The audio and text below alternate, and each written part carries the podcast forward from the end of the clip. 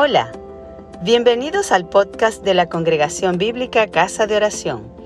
Esperamos que disfrutes este mensaje y que sea de bendición. Vamos a tener una breve lectura de la palabra del Señor.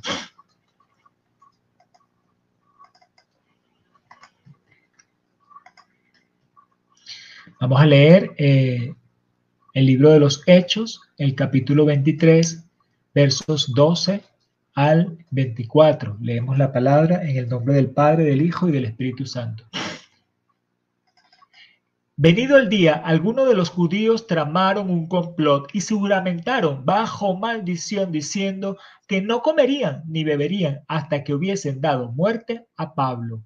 Eran más de 40 los que habían hecho esta conjuración, los cuales fueron a los principales sacerdotes y a los ancianos y dijeron, nosotros nos hemos juramentado bajo maldición a no gustar nada hasta que hayamos dado muerte a Pablo. Ahora pues vosotros con el concilio requerid al tribuno que le traiga mañana ante vosotros como como que queréis indagar alguna cosa más cierta acerca de él y nosotros estaremos listos para matarles antes que llegue. Mas el hijo de la hermana de Pablo, oyendo hablar de la celada, fue y entró en la fortaleza y dio aviso a Pablo. Pablo, llamando a unos de los centuriones, dijo, lleva a este joven ante el tribuno porque tiene cierto aviso que darle. Él entonces tomándole le llevó al tribuno y dijo, el preso Pablo me llamó y me rogó que trajese ante ti este joven que tiene algo que hablarte. El tribuno, tomándole de la mano y retirándose aparte, le preguntó, ¿qué es lo que tienes que decirme? Y él le dijo, los judíos han convenido en rogarte que mañana lleves a Pablo ante el concilio, como que van a inquirir alguna cosa más cierta acerca de él pero tú no les creas, porque más de 40 hombres de ellos le acechan, los cuales se han juramentado bajo maldición a no comer ni beber hasta que le haya dado muerte. Ahora están listos esperando tu promesa.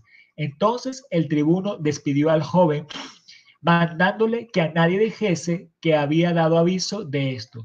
Y llamando a dos centuriones, mandó que preparasen para la hora tercera de la noche, 200 soldados, 70 jinetes y 200 lanceros para que fuesen hasta Cesarea y preparasen cabalgaduras en que poniendo a Pablo le llevasen a salvo a Félix el gobernador. Amén. Amén. Amén.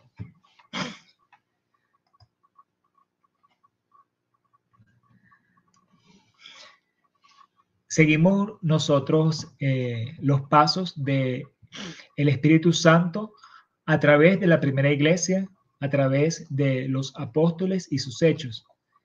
Y hemos visto cómo el Señor permitió que Pablo pasara distintos peligros por llevar la palabra del Señor. Y siempre nos preguntamos, ¿estaré yo dispuesto a pasar todas estas cosas por el Señor, es importante que tengamos nosotros esto en cuenta y que roguemos al Señor que cuando venga la prueba de que ha de llegar en cualquier momento, estemos preparados. Que el Espíritu Santo sea el que nos fortalezca y el que nos dé la salida. Aquí estos hombres se juramentaron con maldición, 40 hombres, que querían eh, matar a Pablo. Sin embargo, no era el momento de que Pablo muriera, aunque Pablo iba a morir por la causa de Jesús, estaba dispuesto, pero el Señor es quien determina los tiempos y es el que tiene contado nuestros días. Así que no era el momento para Pablo aún de morir y Dios permitió toda esta historia, que el sobrino de Pablo escuchara y que se le diera aviso para que eh, se le pusiera a salvo. Dios sabe salvar a los que le invocan y nosotros tenemos que tener siempre nuestra mirada en el Señor. no lo sabemos, pero por el mismo hecho de ser cristiano, pudiéramos tener enemigos ocultos, gente que a lo mejor está eh, deseando nuestro mal. No sé si lo han pasado o si lo han sabido. A veces el Señor incluso impide que lo sepamos. Pero sepan que nuestra lucha no es contra carne y sangre, como bien dijo Pablo, sino contra huestes espirituales de maldad en regiones celestes. Y obviamente nosotros hemos sido trasladados del reino de las tinieblas al reino de la luz. Y a las tinieblas no les conviene que la luz se propague, pero la luz no puede ser detenida por las tinieblas.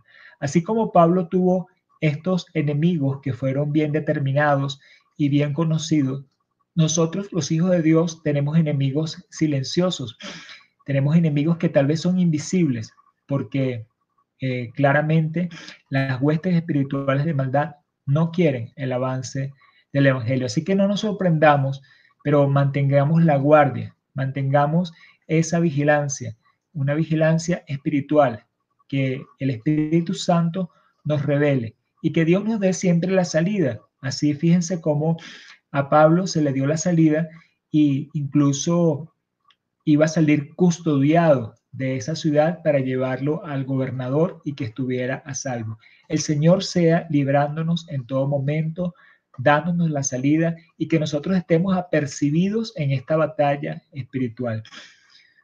Estamos nosotros dando la lucha cada vez que estamos orando, que estamos intercediendo, nos estamos metiendo desde el reino de los cielos a saquear el reino de los hombres y el reino de las tinieblas.